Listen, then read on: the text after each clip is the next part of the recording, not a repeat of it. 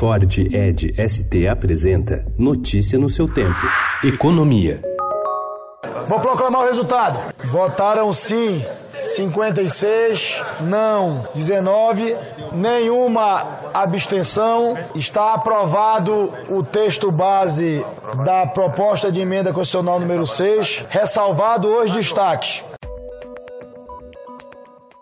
O plenário do Senado aprovou por 56 votos favoráveis e 19 contrários a proposta de reforma da Previdência em primeiro turno. A proposta do Senado já diminuiu a economia fiscal das mudanças no período de 10 anos em 56,8 bilhões de reais na comparação com o texto aprovado na Câmara, de acordo com cálculos da equipe econômica, deixando o ajuste em 876,7 bilhões em uma década. A proposta terá de passar por um segundo turno de votação previsto previsto para ocorrer na próxima semana. Assim como na votação de ontem, a alteração na Constituição precisará de pelo menos 49 votos favoráveis para ser aprovada em segundo turno. O Tribunal de Contas da União encontrou indícios de que ao menos dois ministérios driblaram o orçamento e o Congresso Nacional para gastar mais em 2018, durante a gestão do ex-presidente Michel Temer, e ainda deixaram a conta para o governo Jair Bolsonaro pagar em 2019. A prática fere a Lei de Responsabilidade Fiscal, a Constituição e pode ser considerada crime contra as finanças públicas.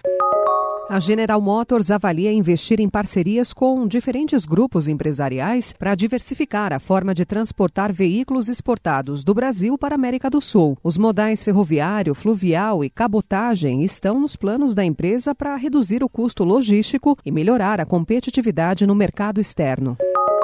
A Polícia Federal deflagrou ontem a quarta fase da Operação Carne Fraca, batizada de Operação Romanos. Nesta fase são investigados 60 auditores fiscais do Ministério da Agricultura que recebiam propinas. As ações foram iniciadas a partir da colaboração da dona das marcas Sadia e Perdigão, investigada na primeira fase da carne fraca menos de uma hora após o Instituto para a Gestão da Oferta informar que o índice de atividade industrial dos Estados Unidos caiu para 47,8 em setembro, o nível mais baixo desde junho de 2009, o presidente Donald Trump alegou que o Federal Reserve, o Banco Central Americano, e o seu presidente, Jerome Powell, permitiram que o dólar ficasse tão forte contra todas as outras moedas, afetando negativamente os fabricantes do país. Notícia no seu tempo. É um oferecimento de Ford Edge ST, o SUV que coloca performance na sua rotina até na hora de você se informar.